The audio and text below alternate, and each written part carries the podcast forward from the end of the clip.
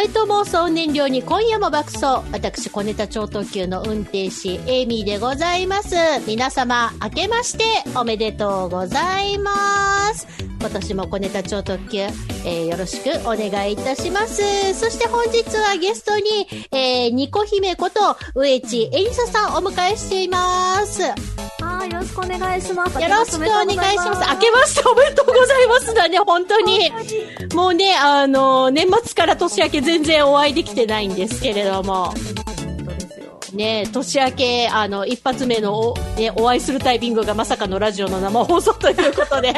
光栄です。ありがとうございます。はい。よろしくお願いいたします。えー、小ネタ超特急リモート配信でお届けということで、回線の状況によっては、えー画像や音声の乱れがあるかもしれませんが、えーあらかじめご容赦くださいますようお願いを申し上げます。小ネタ超特急、今回の内容はアンケートコーナー、俺の話。テーマはですね、まあ今年年明け一発目ということですので、えー今年やりたいことというテーマで皆様方にアンケートを募集いたしましたので、後ほどご紹介をいたします。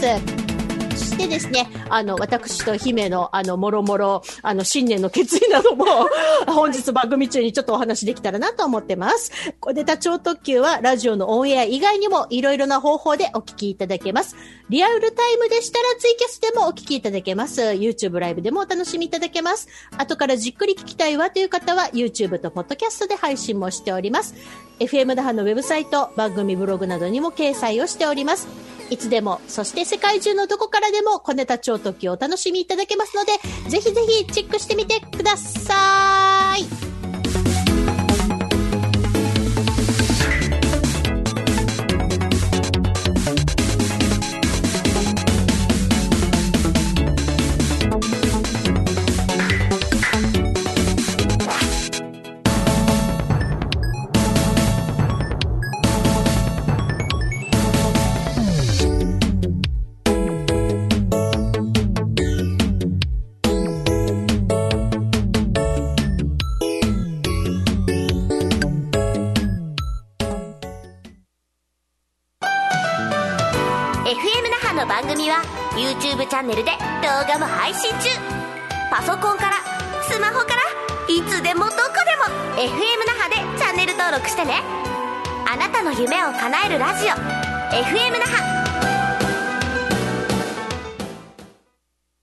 んてんてんてん。弁当のおかずヤギ刺し？小ネタ超特急 FM 那覇小ネタ超特急リモート配信でお届けをしております。ということで、えー2021年、えー最初の小ネタ超特急でございますけれども、まあ皆さんね、年末年始、あの、それぞれに、あの、コロナのね、対策とかもされつつ、3密を避けてお過ごしだったかと思うんですけれども、ニコ姫は、はい。お仕事として、その、ね、コロナの対策とかいろいろなことで影響があった去年だったと思うんですけれども、年末年始とかってどんな感じで過ごされてましたか？もう年末年始はですね、あの、本当であればね、毎年あの、お正月とかって元旦演奏をね、させていただいたりしてるんですけど、はいはい。今年はちょっともうあの、引きこもる生活ですね、うん本当うに。ーん。そうそう。なんかあのーね、お教室とかもね、やってらっしゃって、生徒さんとの、そのね、今までだったら対面授業だったものが、その緊急事態宣言以降、対面ができないとか、まあいろいろあったんですけれども、そうなんですよ。実はですね、今こちらあの見ていただいてるんですけど、なんと私、今、教室から配信しておりまして。あなるほど、はい。うん。はい、ちょうどあの、こういう形で、あの、オンライン授業っていうのをやっていて、ニコの。そうなんです。ニコのオンライン授業をやってまして、うん。なんかどうしてもやっぱり遠隔地に住んでいて参加できない方とか、ちょっとうんあの、持病を持っているので、ちょっと教室に、まあ、出歩くのが怖いなっていう生徒さんとか、高い方ね。うん。あと結構医療関係の方がいらっしゃって、うんなんか自分の病院に、やっぱ病院に勤めているので、何かあると怖いからっていうことで、あの、ご自分の、まあ、他の生徒さんのためにうん。含めて、まあ、オンラインレッスン受けてる方がいらっしゃるので、まあ、こういった形で実は今、レッスンをしていて、実は他県からも、はい、レッスンを参加する方が。ああ、でも逆にそれって、あの、オンラインならではで、あの、すね、新しい生徒さんっていうか、新しいつながりっってできたんじゃないですかね。あそうですね、結構、あの新しいつながりもできましたし、あの、ウェブセミナーとか、ウェビナーもちょっとさせていただいたので、ああ、それはいい取り組み。そうなんですよ。なので、まあ、あの、楽器を、まあ、今、ね、ステイホームでね、皆さん楽器をやりたい、まあ、家で何かやろうってことで楽器を購入したけど、やっぱり難しいんですよね、独学で最初うのとこ借りてのとに。なので、その、先生のとこに通えるまでの、あくまでまあ、教室に通えるまでの、ちょっと、事前段階というか形で、ちょっと楽器の取り扱いも含めて、ウェビナーとかを、去年夏ぐらいからこう配信させてもらったりとか、うん。はい、して、本当にいろんな方とつながりが持てたなとは思いますね、なんだ。はい。うん。なんかそういうね、対策とかをオンラインで、あの、シフトできた方と、その、できない、まあね、あの、そういうのの知識とかスキルがちょっとなかったりとか、あと機材の準備とかどうしていいかわかんなくて、できなかった方とかもいると思うんですけれども、ね、例えばその音楽のね、教室の先生なんかがやっぱり対面ができなくって、あの、かといってオンラインにもうまくシフトができなかったっていう、やっぱね、先生とかお教室たくさんあるって聞いてるので、なんかね、あの、その、姫のところの、その、ニコ姫のお教室のところが、あのね、ウェビナーも含めてすごくうまい感じでシフトできたのって、すごいなと思います。準備はでもすごい大変だったんじゃない？そう、準備結構あの、そうですね、やっぱり機材とかもあまりわかんないので、まあ実はこれ今、お喋り用のもので、うん。あの楽器のマイクとかもこう全部つけて、うん。インターフェース置いてっていう感じで今はできてるんですけど、最初はもう本当にパソコン、まあタブレットのマイクを使ってうん。やってて、でもそれだとやっぱりあの楽器と声の音量の違いで生徒さんにうまく届かなかったりとか、本当試行錯誤が何回もあって、やっとなんかこの形にも確立して、で、離島での実は教室もあるんですね。石垣島でも教室やってるんですけど、ええこちらもちょっと渡航がやっぱり難しくなっちゃったので、うんもうそこで大きなちょっと液晶を置かせてもらって、あの、それこそ遠隔授業ができるように、っていうのもようやくなんか整って、うーん。すごいな、なんか、いろいろ、ね、その生徒さんに演奏してる時とかにね、もっとこうしてとかこうしてとかっていうのをなんか、あの、テキストの、なんて言えばいいのか、手札みたいな、なんか、あの、なんだっけ、コミケで言うなんか最高尾列の人が戻されるみたいな 札が。ありますよ。ねえ。あのあそこ、にあるんですけど、札もこうやってやって、あの、今私見てくださいとか、うん。音声の途切れとかもね、やっぱりあったりするのでう、ん札みたいな、そのコミケのコミケってのが誰が、さすがです。いやいやいやいやいや。的な感じで札作ったりとか。そうそうそう。でもね、なんかそういう形でね、あの、工夫して、あのーニコ姫がされてるっていうのは、すごい、なんか、で、勉強もされただろうし、すごいなんかね、状況を見て改善していこう、改善していこうっていうなんか、あれが見えたので、なんか、あ、すげえって単純に思いました。ありがとうございます、ありがとうございます。いや、でもね、こうやってラジオもね、こうやってリモートでね、できるようになるって、本当になんか、変わりましたよね、いろんなのが。そうね。で、あの、私は、えっ、と、小ネタ超特急は、えっ、と、去年の春からもう緊急事態宣言が、あの、出て、あの、次、その次から、えー、リモートでずーっと、だから、間もなく1年丸々リモートで、ね、生放送やってる形になるんですよね。去年の3月か4月からリモートを始めてるので、なので、それ考えるとね、意外、意外とリモートやれるじゃんっていう、なんて言えばいいの？そうですよね。もっと、ね、もっと困難を極めると思ってたら、あの、まあ、これはね、あの、私の努力じゃなくって、局が、本当に FM 那覇さんのね、スタッフの皆さんが、あの、努力をしてくださって、あの、工夫してくださった結果なので、私はね、そこに乗っかってるだけなので、まだ、まだまだね、あの、私、私自身は何もやってないっていう感じなんですけれども、いやいやいや。でも、でもそれでもね、あの、こうやって、あの、自宅から配信ができたり、あと、うん。一番の発見は、その、ね、あの、姫もそうなんだけど、あの、スタジオにスケジュール的にちょっと生放送に間に合わないとかあ、ね、その時沖縄にいないとかっていうゲストが、オンラインだと呼べるんですよね、リモートだとね。そう、それはありますよね。なんかどうしても時間的に間に合わないとか、他県にいるとか、どうし、その現地に行かなくても参加をするっていうことができるようになったし、それがなんかこう、あまり不自然なことではなくなったというか、うん、ん、なんか違和感はあんまし感じないかなっていうので、私はこれは、あのーすごい、ラジオでこれができるのってすごいいいなと思って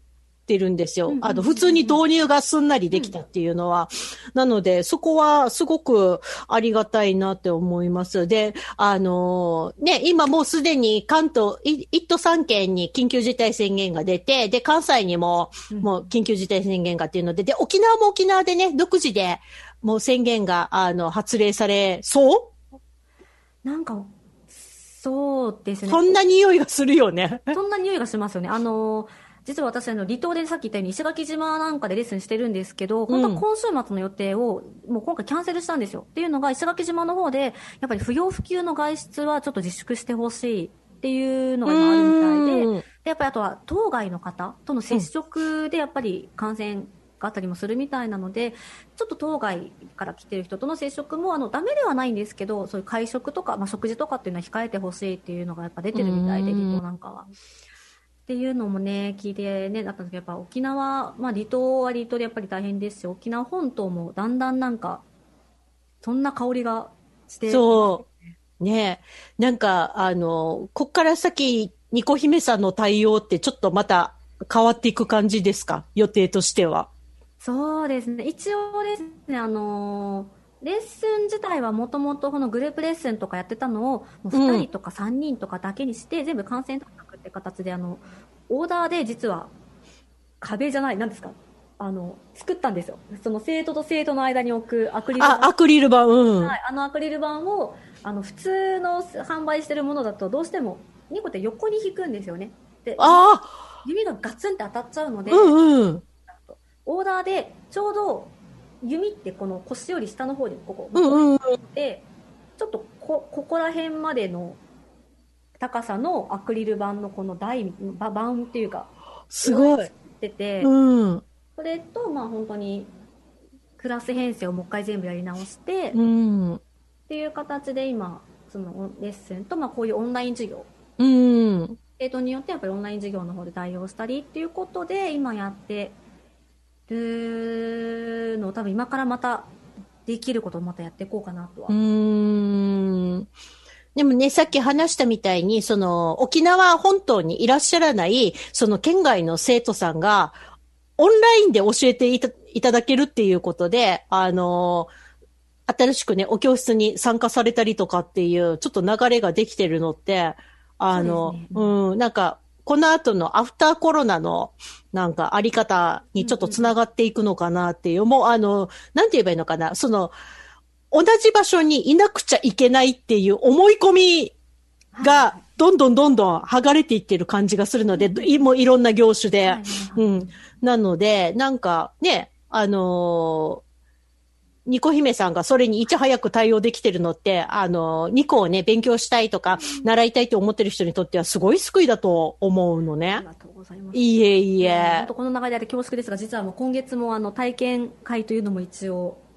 あのオンラインで。あ、えっとですね、一応、えっとですね、この、えー場所を使っての人数制限をした上での体験会。あ、なるほど。うん。でまたあのウェビナーという形でウェブセミナーもやっていこうとは思っていて、うんうん。あの現地での体験会に関しては、えー来週の土曜日かな、来週の土曜、はいははいい。、1月23日土うんうん。えっと昼の3時から、お昼の3時から、はい。それはニコ姫さんで。はい、ニコ姫の方でや, はい、やる予定なので、まあ、ただもう完全に予約制ですね。そうですね。人数制限のコントロールがいるので。じゃあこれは、あの、ニコ姫のウェブで、そうですね、ウェブの方とか、まあ、ブログの方で、あの、ちゃんとこう告知をしますので、そちらに問い合わせ、まあ、お電話でもメールでも問い合わせいただければ、うん。はい、あの、ちょっといっぱいになった場合はまた別のお時間とかっていう形うん。で対応させてもらいますし、こういう感じで実はオンラインレッスンっていうのはやってますので、うん。オンラインでやりたいなっていう方がいれば、あの、そちらまた問い合わせとか、それこそツイッターに、ツイッターとフェイスブックとインスタにもおります。ねえ。なので、はいもう、あの、いずれにせよニコ姫で検索していただければ、確実にヒットするのは、姫のところがヒットするので。ねと思うので、よかったら、あの、こんなね、ステイホーム、まあ、自粛だからこそ、ちょっとでも自分の、なんだろう、自分のその、が、楽しくわ少しでもときめける状態っていうのを自分でまた探して、またそれのなんか手伝いもできればいいなとは。そう。ね。でもなんかそうやって、そのね、ステイホームとか、その3密を避ける環境の中で、自分のときめきの、なんて言えばいいのかな、あのー要素を見つけられる人って、ラッキーだなって思うのね。もう、私とかも、あの、もともとね、あの、お家から出ないでも全然平気なオタクなので、あの、全然在宅期間が苦痛ではないっていうか、まあね、あの、なんだっけ、外に出れないのつれえわ、みたいなのあんましなかったんだけど、それって、あの、家にいる中で、ときめきだったり、こう、キラキラできる何かを、ね、あの、ゲームなり、アニメなり、ね、推しなりが、ちゃんとね、あのある状況だからやれることであって、なのでね、そのね、楽器を弾いたりとか、あのね、勉強したりとかっていうのも、そういう要素に含まれると思うのね。うん。なので、まあ、これを機会にね、また2個を始めたい。まあ、何か楽器を始めたいっていう人のね、一つの選択肢として2個があるのはいいんじゃないかなっていうふうに思うし、ね、これは、あのまあ、そもそもの姫のなんか2個の演奏家のきっかけでもあるけど、はい。アニメとかゲームきっかけで2個始めるっていうのは全然ありだぞっていう。そうです。ね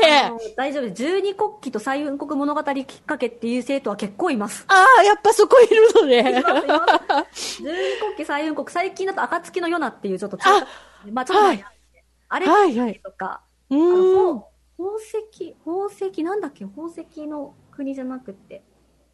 まあちょっとあの、アニメの方でサントラで1個があったみたいな感じで、来てたちゅ10代の子とか。そうだよね。で、ねなんか2個の音色って、あの、似たような音色の楽器が他にないから結局2個しかないんだよね。2個の曲を惚れてしまうとうん、やってみたいって思うとね。なので、まあね、姫同様、なんかね、アニメとかゲームきっかけで、あ、の、幻想水光電きっかけとかね、いろいろあるからね。いると思私は幻想水光電が大好きなので。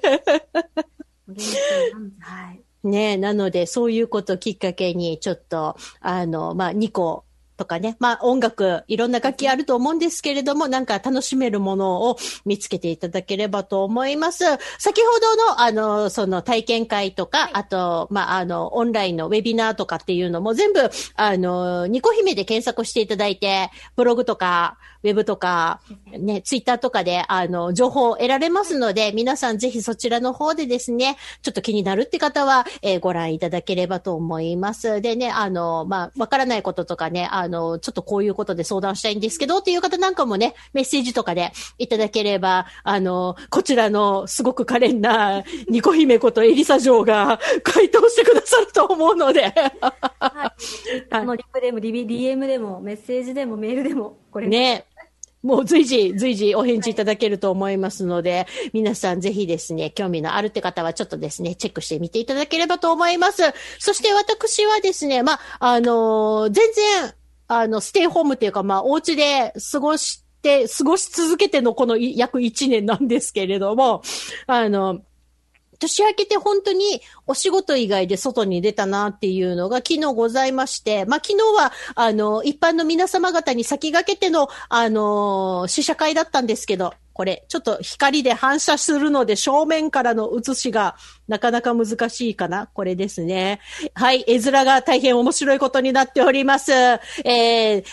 あの、沖縄が誇る喜劇の女王、中田幸子さんが主演の映画、ナンクルナイサー劇場版の、えー試写会に行って参りました。光が反射するからなかなか画面難しいですね。こちらの方でございます。で、昨日はですね、舞台挨拶もあったので、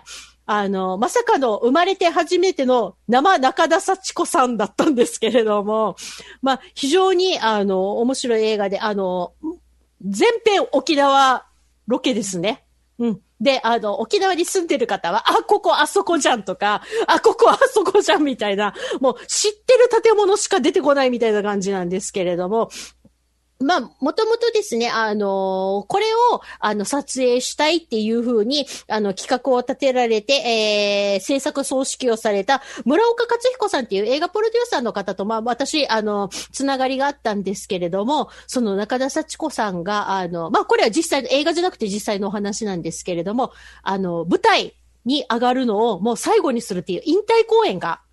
ありまして、で、もうあのね、中田幸子芸能館を閉じられるっていうお話も、これ実際にね、あったお話なんですけど、そこから、それはリアルのお話で、で、そこからの引退公演の後、中田幸子さんが突然亡くなるっていう、その、その虚構の世界にシフトしていって映画が始まるんですけれども、なんかなかなか面白くって、その、なんて言えばいいのかな。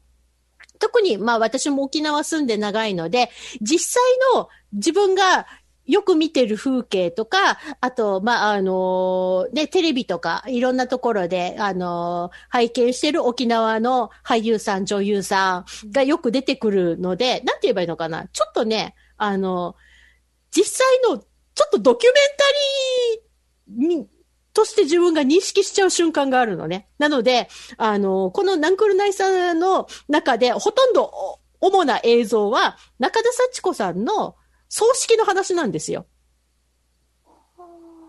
なので、もし、私の中では、もしかしたらこれって中田幸子さんが、まあ、まあ、これ演技でもない話なんですけど、実際の葬儀になった時に、これと同じことになったら面白いよなってちょっと思っちゃって。まあ、すごいそう、そうそうそうそう、もう壮大なこれ中田幸子さんの葬儀の前振りなんじゃねえと思っちゃって、うん。なんか、まあそうなったらそうなったでだいぶ大ごたなんですけれども、まあでも、すごく面白くって、で、まああの、舞台挨拶の時もその中田さんが出てこられた時に、もうこれが自分の人生で最後の映画っていうふうにおっしゃってたんですけれども、自分のね、人生で最後の映画っておっしゃってた割にはめちゃめちゃ元気だったんですけどね。さすがっすね。うん、もうあの、声の張りとかすごかったですからね。舞台挨拶。たっけ？もう、もう80、いくつだろう。もう、もう、ね、ね、そうそう、90って、まえっ、とね、舞台歴が70何年っておっしゃってたので、さすがです。ねなので、まあ、20歳前からお出になってたとしても、80半ば？半ばから後半？そうですね。なので、なんか、それでもね、めちゃめちゃ声のトーンが相変わらずの、幸こ節だったので、うん、で、なんて言えばいいのかな、こう、沖縄が舞台で、沖縄の俳優さんがほと、もう、もう、ほぼオールキャスト沖縄の俳優さん、女優さんなんですけれども、でも、なんて言えばいいのかな、あのね、こう、うまいことしたもんだなって思うのが、あのね、内縄口以外の部分も全部字幕が出てるの。あ、え、内縄口は内縄口で字幕が出るけれども、えっとね、あのね、なんて言えばいいのかなちゃんとした共通語っていうか、一般の日本語の字幕が出るのね。だから、声は内縄口で俳優さんが喋ってる下に、ちゃんと県外の方がわかるように、あ、ありがたい。訳されたものも出るんですけれども、それとは別に、普通の一般的な、あの、共通語っていうか、まあ、ほ、あの、なんて言えば、内縄口じゃない言葉で喋ってる時も、字幕が出るんですよ。え、それ標標準語の時もこう字幕がそうそう、ちゃんと標準語の字幕が出るんです。は私ね、これね、ーうんうん。あの、すごくいいなって思ったのが、その、映画って洋画になると字幕が出るじゃない？あの、字幕選んだら、劇場で。でも、日本の映画って字幕出ないじゃん。はい。で、私これね、なんかアニメで、これやってほしいっていう、あの、ツイッターを見たときに思ったんですけど、聴覚に障害がある方にとっては、国内の作品が見れないんですよ。そうなんですよね。聴覚障害者の方にとっては結局その字幕がないと見れないから、最近なんかちょっとそういうなんか、聴聴覚障害者の方向けにというか、その字幕ありの動画がたちょいちょいなんか見えてきたなそうそう。で、ね、これをやってほしいっていうふうに働きかける団体もできたんですけれども、うん。まあ、そこをね、あの、意識してかどうかはわからないんですけれども、もう、あの、全編、どなたの発言に対してもしっかり字幕が画面の下に大きく、比較的読みやすいサイズで、で、洋画とかたまにスクリーンに対しての比重がすっごい字がちっちゃくて、席によっては見づらいっていう、ね、洋画の字幕の上映もあるけど、もう画面の下にがっつり字幕が出てくれるので、あの、私としては、これすごく、あ、これは、あの、いい字幕だと思ってしまいました。うん。全然、なので、あのーね、あの、字幕がないからちょっとね、映画、あの、聞き取りづらいとか、もう全然わかんないっていう方にとっても、このナンコロナイサーは、あの、全部、本当にキャストの皆さんが喋ってる言葉が全部字幕に出るので、うん、共通語だろうと、内縄口だろうと出るので、これはすごくいいと思います。で、あの、もちろん、あの、そのね、字幕があることによって、あの、内縄口がわからない県外にお住まいの方でもすごくわかりやすいので、あの、おすすめです。えっ、とね、あの、一応上映予定をね、ご案内しておこうかな。えー、沖縄県だと、えー、那覇市にあります桜坂劇場が1月30日から上映予定です。で、全国順次公開ということなので、もし今このラジオを聞いてらっしゃる、えー沖縄県外の方で、地元でこの映画見たいわっていう方は、ナンクルナイサー劇場版を、あの、掛け合ってください、映画館に。ね、あの、そうそう。でね、あの、中田幸子さんがその舞台挨拶の中でおっしゃってたので、私はこれちょっとすごく重い言葉だなと思ったのが、その、戦争を生き抜いてきて、まさかこの年になって、コロナっていうことで世界が大変になるとは思ってなかったと。実際に映画のクランクアップって緊急事態宣言との兼ね合いがあって、本当にこの映画完成するのかしないのかっていうのが結構ギリギリだったのね。で、もうあの、なんだっけ、あの、例えば大河なんかも撮影が中止になったりとか、映画もいろんなね、企画がこれで頓挫したりとかってあった中で、クランクアップがどうにか迎えられたっていう、本当ギリギリの状態だったので、あの、役者さんとか、あとね、あの、撮影陣も切実だったと思うんですよ。このコロナで、緊急事態宣言で、全然動きが取れなくなるっていうのが。だからそういう中で、あの、まあ、あの、クランクアップが迎えられたのっていうのが本当に奇跡みたいっていうお話と、あと、この映画、もうほんと純粋に笑えて、楽しくて、ほっこりする映画なので、まあ、この映画を見て、その自粛ってね、あの、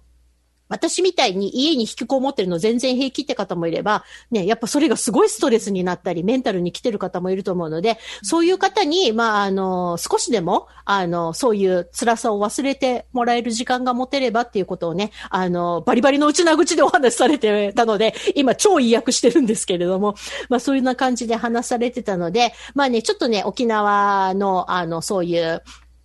なんて言えばいいのかな、こう、沖縄って、これ、あの、姫もわかると思うんですけれども、はいはい。本当にご長寿で、もう大往生で亡くなられた方の葬儀って明るいじゃん。明るい沖縄。そねえ。もう本当になんか親戚同士久々に集まってなんか盛り上がってる飲み会かなぐらい明るい。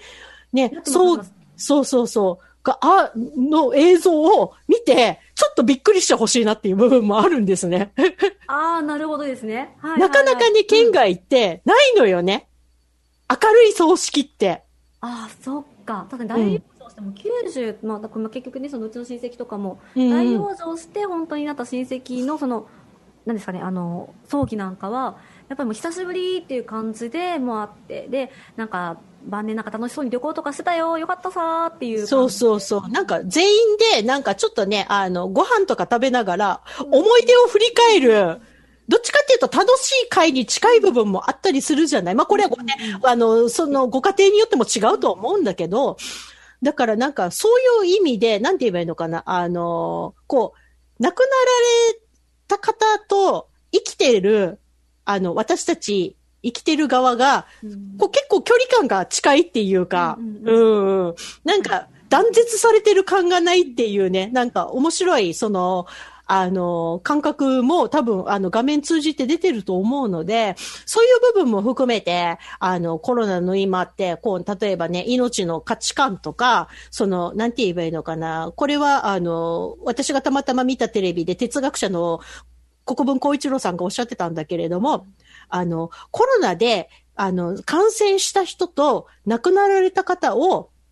数字とかデータとしてしか認識しないようになってるっていう、その生命の価値観っていうものと、この、だんだん分離していってるこのコロナの状況っていうのを危惧されてたんだけど、なんかそこをね、もう一度ギュッと寄せてくれる感じの、うん。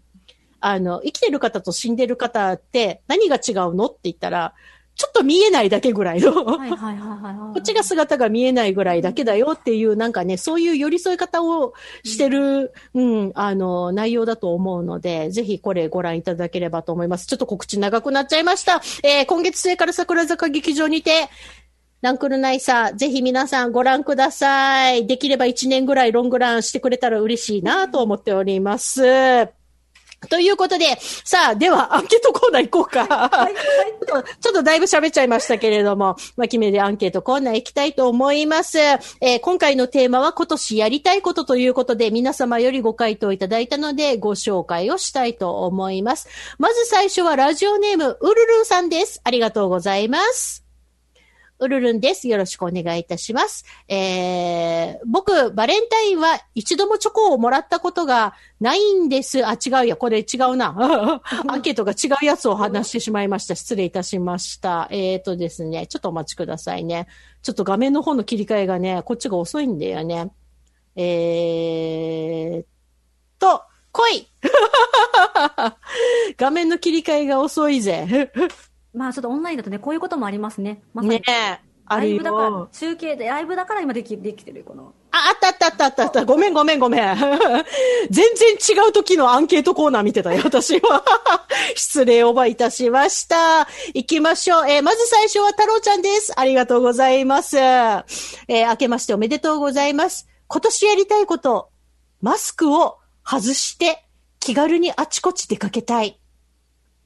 あ、これは切実だな。えー鼻がムズムズしやすいので、なかなかこのマスク生活が厳しい時もあります。でもね、今この状況であれば慣れていくしかないので、もうちょい自分に合うマスク探して楽しんでいくしかないかな。今年は全世界にとってももう少し気軽にお出かけできる年になるといいです。ということで。まあね、なかなか状況厳しいけど、実はあの、私も、私の周りにもいるんだけど、あのね、これ一概に全部じゃないんだけれども、はい。あの、不織布のマスクあるじゃん？はいはいはい。一般的にね、い。スーパーとかでも売ってる。あれのタイプによっては、つけられない。逆にくしゃみが止まらなくなる人とかもいるので、マスク選びってね、皆さんそれぞれこだわりとかね、合う合わないあると思うんですけれども、あの、もう本当にね、アレルギー反応みたいにくしゃみが止まらなくなるマスクが実は私もありまして、なので私ね、あの、不織布のマスクほとんどできないんです。あーでも結構いますよね。うちあの、実は母も不織布のマスクすると、もうここが荒れるのと耳の後ろの方がもう切れちゃうんですよ。で、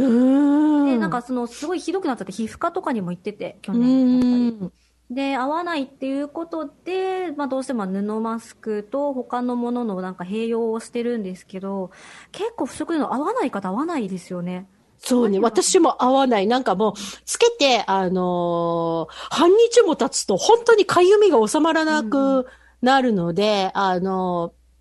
もともと私ね、結構いろいろなものにアレルギー持ってるんだけど、まさかふ、ね、マスクで出るとも思わなかったから、もうくしゃみは出るわ、顔はかゆいわで大変なので、本当だったらね、そのね、あの、なんて言えばいいのかな、エアロゾルを吸い込まないし、出さないのは不織布のが一番いいっていうふうにね、あのデータとかも出てるんだけれども、なかなかつけたいけどつけられないっていう、このジレンマ。うんうーん、がありますね。でも確かにね、もうあの、その、ね、顔に何か接触するっていうこと自体が、あの、すごく辛いっていうね、あの、アレルギーとかの症状の方もいらっしゃるみたいなので、もうちょっと改善してほしいな。なんかさ、あの、宇宙飛行士みたいな、あれ、これ？もう、もう、もう、自分をビルトインするみたいな感じの、あれ、で、安くで出てくんないかな、なるほど、まあこれ、こうか、かぶれればいい、一番いいですよね。そうそう、なんか肩とかでそうそう、肩とかで支えられて、うんうんなんかそんなに重くない素材で、で、なんかね、フィルターとかで呼吸が通せるやつ。そろそろ出てきて、なんかそのデザインがちょっと SF 味があってかっこよかったら私買いたいなって思ってて。か、前になんかそういう記事見た気がしますけど、でもさすがにこういうのじゃなかったですけど。うん。なんかね、最近、あの、なんだっけ、あの、アメリカの DJ のスティーブ・アオキさんっていうね、あの、エレクトロニクスで有名な人がいるんですけど、音楽業界で。はいで、その方が、お母さんと会うときに、それを発注して被って、それでお母さんに会いに行くっていうね。うん。なるほど。なんという母思いっていうコメントと同時に、俺もそれ欲しいわっていうコメントがね、いっぱいね、海外の EDM ファンから寄せられてたんですけど、あ、でもなんかもう、あ、そうか、買おうと思えば買えるのかっていう。なんかね、あの、金属とかでできてるやつじゃなくって、こう、中、あの、中が空洞になったフレームで支えられてる。ああ、なるほど。じゃあ、ここ透明で、そうそうそう。透明な感じ？ですか？うん、あのね、フロントとか、まあちょっと横も視野は確保できるんだけれども、なんかその肩で支えられる軽いやつで、なんかちゃんとフィルターがついてるのがあって、でもね、引きで見るとね、SF 味があるから、私、あの、スティーブ・アオキさんとお揃いの、それちょっと買っちゃおうかな、なんて 一瞬考えて。でもなんか、あ、これまだ那覇だと街中歩いてると通報される方だわと思って、職務質問も絶対されそうだから、ちょっと今様子見してます。まあ、それもね、当たり前になるかもしれないですね、もしかしたら。ね、もう近い将来、割とこれ当たり前になるし、私みたいにマスクがね、その肌荒れとか、あの、くしゃみとかす、ね、症状が出ちゃう人にとっては、それはね、あの、すごく必要なアイテムかと思います。続いていきましょう。シャーリーテンパラさんです。ありがとうございます。今年も引きこもり生活になりそうですね。私はインドア派なので、あまり辛くないんです。今年は料理の腕を上げていきたい。好きなだけで技術はないです。旦那が何があっても外に出ないといけないお仕事なので、せめて帰ってきた時に美味しいご飯ちゃんと作れるようにしておきたいな。朝早くて夜遅いけど、ご飯はうちで食べてるので、レパートリー増やさないともうネタ切れです。ちなみに旦那が好きなのは、うちで作るコロッケなんです。コロッケ作れるんだ、すげえ。すげえ。とりあえず中に入れるものをいろいろ変えてます。残ったすき焼きを混ぜて作ったものは好評でした。なので今年は料理の腕を上げていきたいですということで。なんかね、その緊急事態宣言で皆さんがステイホームするようになって、料理関連のグッズとかアイテム、通販の売り上げすごく伸びたらしいですね。あ、ね、本当ですね。料理関連の本当にすぐまあ料理できるものもですけど、あの、世界の料理っていうレシピとかも売れてるっていう話を聞いて、結局旅行に行けないっていうところで、じゃあせめて、その、いろんな国の料理をうちで作るっていうかん、っていうことで、現地に行けねえから。現地に行けないから、せめてお家でご飯だけでもっていう。そう。でもね、なんかそうやって、あの、食に対してのね、こだわりが、ちょっとね、あの、いい感じで、あの、趣味に転化していってる人がね、結構いるし、なんか、これきっかけで、あの、ちょっと、今までだったらね、あの、適当に買ってたけど、ちょっといいお鍋とか、いい包丁とか、なんかそういう形でキッチングッズ、あの今、今までは興味なかったけど、ちょっとこれをきっかけにね、あのちょっと高めのものを買って、ますます料理にはまっていってるという方も多いと思うので、でもすごいな。私ね、家でね、コロッケとか絶対作らないよ。作んないですよ。コロッケ結構大変ですよね。あの、あコロ、コロッケって、あの、すごい、あれじゃない、手間とさ、時間と人的リソースを投入して、そうなんですよ。だって、じゃがいも潰すとこからですよ。ねえ私も、じゃがいもそのままラップでチンしただけぐらいからもう先はもうめんどくさいっていう感じ。もう、煮るか焼くか炒めるかの一手間しか入れたくないみたいなタイプなので。すごいです、本当に。ねえ作るだけですごいです。ね、本当にちゃんとね、毎日作ってるだけで、みんなすごい嫌で。ということで、続きましていきましょう。真ん中暮らしさんです。ありがとうございます。見たいなと思いつつ、見ていないアニメを見たいです。ネットフリックスもアマプラもいつでも見られるしとのんきにしていましたが、配信終了するタイトルもあるんですよね。それに気づかなかった自分のバカ。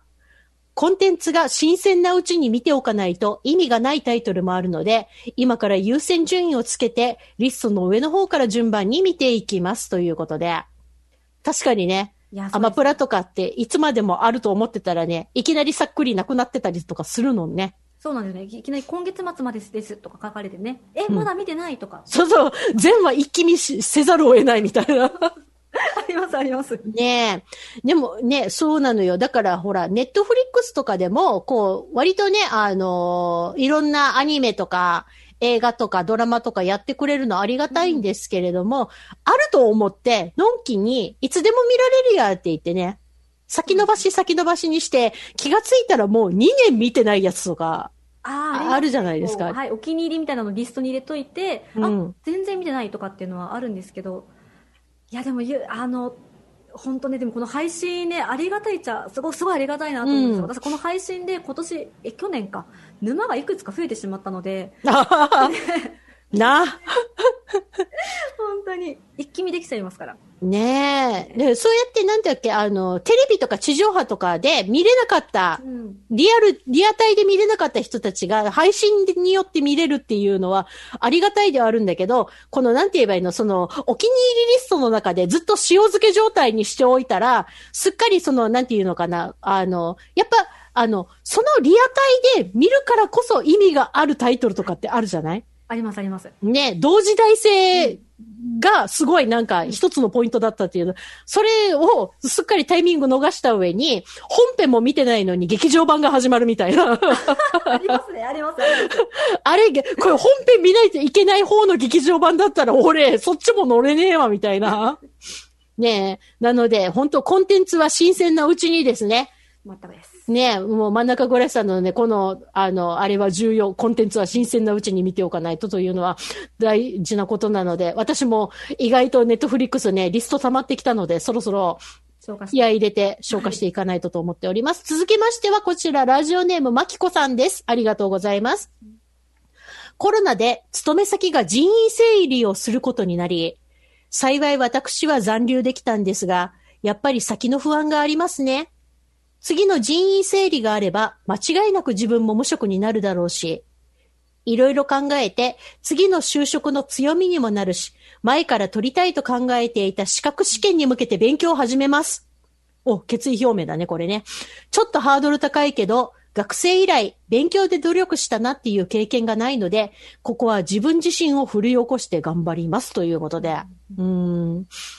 でもね、なんか在宅の時間も増えたし、まあ先々のこと考えて、そういうね、勉強を新しく始めたっていう人とか結構多いんじゃないかな。そうですよ。私も実は去年ちょっと勉強を始めて、一つ資格を取りまして、おお、何取ったんだい？あ、そう、あの、著作権の勉強を始めて、ビジネス著作権っていうのの上級を取ったんですよ。すごい。そう、ちょっとあの、まあ、こうやってね、オンラインが始まったことによって、オンライン授業をすることによってね、やっぱり、著作権っていうものが、だんだん関わりそうな感じになってきたんですね。オンライン、まあ、いわゆる配信、配信ライブもそうですし、うんオンラインであっても、そのオンライン授業っていうものに関しても、やっぱりこの、テキストをオンライン上に載せるってどこまで OK か、どこから多分あ NG なるほど。楽譜とかもね、結学構。生とかもそうですよね、厳しいので、その辺もあって、ちょっとあの、勉強し始めまして、あと実はまあ、ショップとかも立ち上げたので、うん。う楽譜。のダウンロード販売ショップとかも立ち上げて、すぐこう楽譜がね、あの、弾きたい人が楽譜買えるようなショップ立ち上げたので、それもあってちょっとビジネス著作権っていう著作権の勉強を始めたんですけど、この勉強してて、あの、あ、この今の、ね、あの、お手紙、あお手紙メールの方、おいくつかちょっとわかんないですが、私、あの、私もね、さ久しぶり、久しぶりにこんな勉強してたら、うん。昔は一気に5時間勉強したものって5時間分ちゃんと覚えてたんですけどダメですね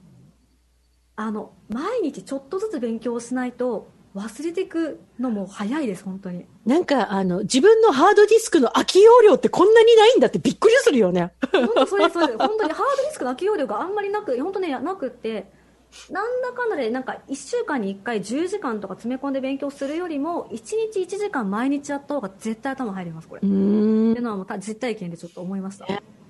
本当だって、あの、私、読んだ小説の前の章すら覚えてないみたいなのとか結構あって。あ、でも、私自分大丈夫かなと本当に思うぐらい、綺麗さっぱり、ストーリーとかも、あの、途中でね、あの、何話か、あの、見るのを、ずっとハードディスクに溜めてたアニメとかを久々に見たら、もう、前の話何だったっけみたいな、誰だよこいつみたいな登場人物がいたりとか、あるでしょ。わかりますわかります。もうあれでね、私ね、なんかこれ、あの、ちょっと自分の脳に障害があるんじゃないかと本気で不安になるぐらい忘れることがあったので、ね、なんかそういうね、あの、自分の年齢とかね、その、自分のね、あの、なんだっけ、覚え方とかっていうの、特性あると思うので、やっぱそこを見極めながら勉強していくのがね、あの、人のやり方が必ずしも自分のやり方と100%合致してるっていうのはないと思うので、そこも様子見ながらね、ぜひ、まきこさん資格試験頑張ってください。ください。それでは続きましていきましょう。ラジオネームギャートルズさんです。ありがとうございます。今年はフェスに行きたいです。絶対行きたい。もうライブとかフェスとかないとかありえん。本当にこんなことになるとかありえん。マジで。フェスに行きたい。みんなでぐちゃぐちゃになって歌ったり、踊ったり、笑ったり泣いたりしたいです。今年再開するよう毎日仏壇にうとうとしてお願いしております。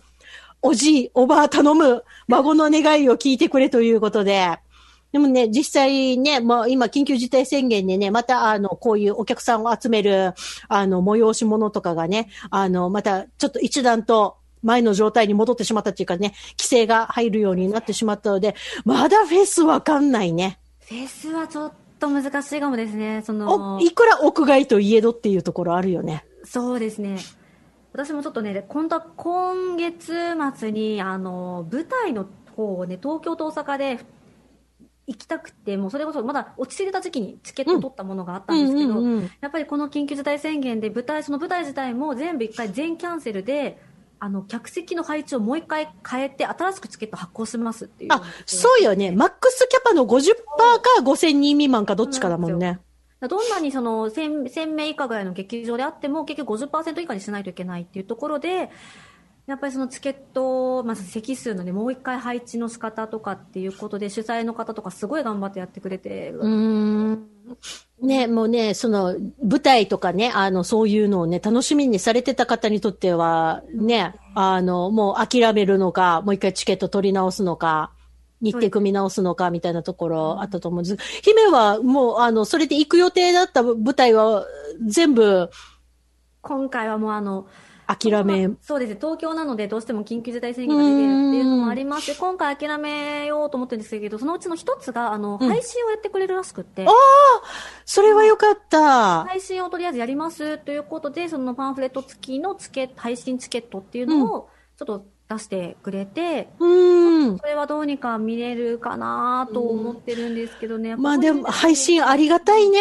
りがたいですね。ねえ、まあ、あの、もともと、あの、実際に、その、万全な状態で開催であっても、あの、スケジュール的にね、東京とか、そのね、劇場に見に行けないっていう方もね、チャンスありますからね、配信となるとね、見れるっていう喜びあるので。なので、あの、エンタメ、今後、その、オンラインの配信っていうのは、そのコロナが落ち着いたとしても、継続してほしいなって私は。いや、本当です。本当に。お金払うから配信見せてくれっていう人、ほんといっぱいいるもんね。そうなんですよ。あと、なんかさっきの推し活ですけど、本当に、あうの、ん。推しに対して、すごい大変なのも分かるんですよ。やっぱ今の劇場とかうんうんうん舞台とかが何回もキャンセルもあって、もう赤字覚悟でやってるっていうのも分かるので、せめて、うん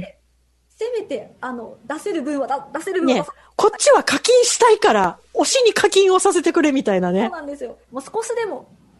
あの、ね、なあのそっちがね、こ今後この芸術とかエンタメっていうのがそう継続できるためのもうん。のになるのであればって本当に思うので、ね、そうそう。だからね、あの、課金したくてうずうずしてる勢はいっぱいいるので、こうやって持ってますよ、お財布。そうそうそうそう、もうね、もう本当に、もうね、いつでもね、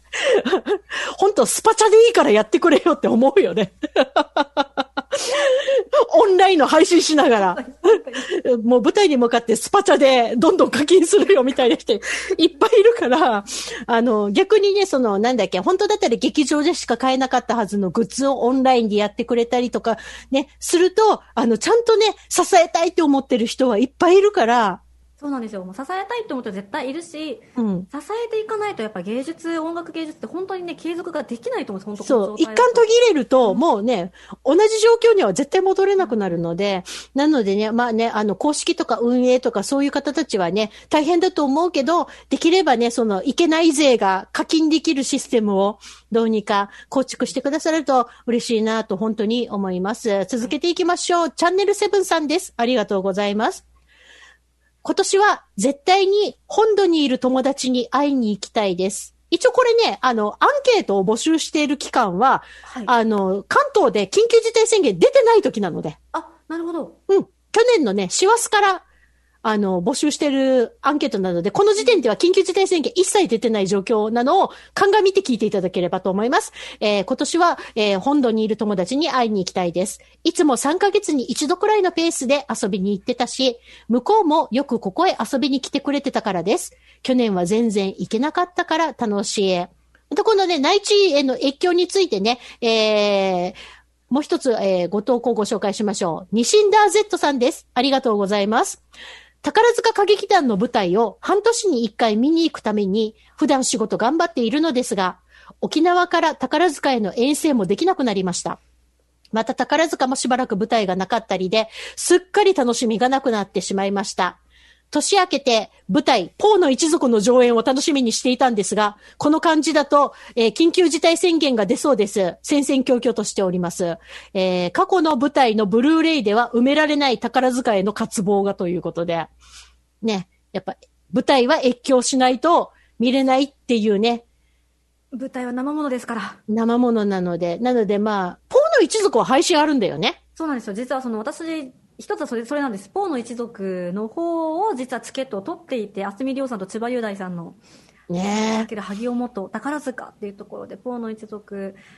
まあでもただ配信、配信は決まっているんですけれど、関西が確か今日、この今ちょうどこの配信してる、この今日関西圏が緊急事態宣言出てってしまったので、うんうん。またちょっとまた対応が変わってくるですね、関西圏の応援に関しては。でもね、私なんかは、その、ポーの一族舞台やるっていう情報を聞いた瞬間に、でもいけねえわっていう派だったので、逆に配信あるって聞いた時ね、すごい救われた気持ちになりました。うん。やっぱね、あの、本当はね、舞台はね、その生ものなので、実際にね、現地行って、その触れるっていう空気感も含めて触れるっていうのすごい大事な芸術だと思うんですけれども、まあその選択肢を取れない人にとって配信は本当に救いなので、ね、ぜひぜひですね、他の舞台とかね、あの、ライブとかもいっぱいね、配信で見られる状況になると嬉しいなと思います。続きまして、シャー大佐さんです。ありがとうございます。やりたいことたくさんあります。旅行がしたいです。いつも電車や新幹線で仕事休みの時に移動して、いろんな街を歩いては写真を撮ったり、ご飯を食べたりして、と、とても有意義な時間を過ごすことができていたのですが、コロナの影響で昨年はなかなか出歩くことができませんでした。今年こそはいろいろ落ち着いてほしいのですが、難しそうですね。早くいつもの暮らしに戻りたいですね、ということで。シャー大佐さんはあれだね、これはあの沖縄県外の方でしょうね。電車や新幹線で仕事休みの時に移動ということなので。でもそうですよね。電車とかのって気軽に隣の県行ったりとかね、ちょっと離れたところに旅行行って、でね、あのー割とね、あの空港しか使わない飛行機で移動する税よりかは、い。ろんな街に立ち寄れるじゃん。そうですよね。やっぱね、その醍醐味が、うん。私もね、あの、旅、旅客列車っていうか観光列車を乗るのが実はすごく好きで、あ、はいはいはい。沖縄では埋められない趣味なんですけれども、ですね。うん。あの、JR 九州、めっちゃ好きな人間なので、なのでね、そのね、あの、電車旅っていうののね、醍醐味とかっていうのの楽しさも、私もね、ちょっとはわかるんですけれども、やっぱりね、そのね、あの、気軽に行けてたものが、気軽にできてたことができなくなるっていう意味ではね、やっぱね、コロナの影響って、おののの心に、すごいね、なんかちょっとずっしり、どっしりした、ちょっとね、あの、冷たい何かを感じますね。ということで、えー、最後のご投稿行きましょう。時間がね、押しております。えー、ドライアイつらいさんです。ありがとうございます。去年はできてないことが多すぎてとても辛かったので、今年はもう少し日常が戻るなら、友達と夜遅くまでカラオケしたり、飲みに行ったりしたいです。えー、どうしても自由にできないし、感染のこと考えると誘いづらいし寂しいです。今年は少しでも娯楽が戻ってほしいです。ということで、もうなんかさ、姫のさ、あの、推し活の話いっぱい聞きたかったんだけど、はいこれもう来月、来月にまたごうかなみたいな感じで、大丈夫でしょうか、はいあの、え、来月だったら、ね、もし時間、タイミングが合うんだったら、ぜひぜひ、あの、ご参加いただきたいので、よろしくお願いいたします。ちなみに来月の、えーアンケートコーナー、えーテーマはですね、バレンタインの思い出です。引きこもごも、バレンタインの話を皆さんご投稿くださいということで、小ネタ超特急、来月のオンエアは2月10日夜7時からとなっております。こちらの方も YouTube とか、ポッドキャストとか、ブログとか、えー情報揃い次第アップしますので、えーよろしくお願いします。ということで、えー本日は年明け一発目、えーゲストにニコ姫こと、上地エリサ女王をお招きいたしました。本当にありがとうございました。ということで、次回は2月10日にお会いしましょう。小ネタ超特急、お届けしたのは、エイミーと、ニコ姫の上地エリサでした。はい、それでは皆さん、さようなら今年もよろしく Sayonara, serenade. Sayonara, sayonara.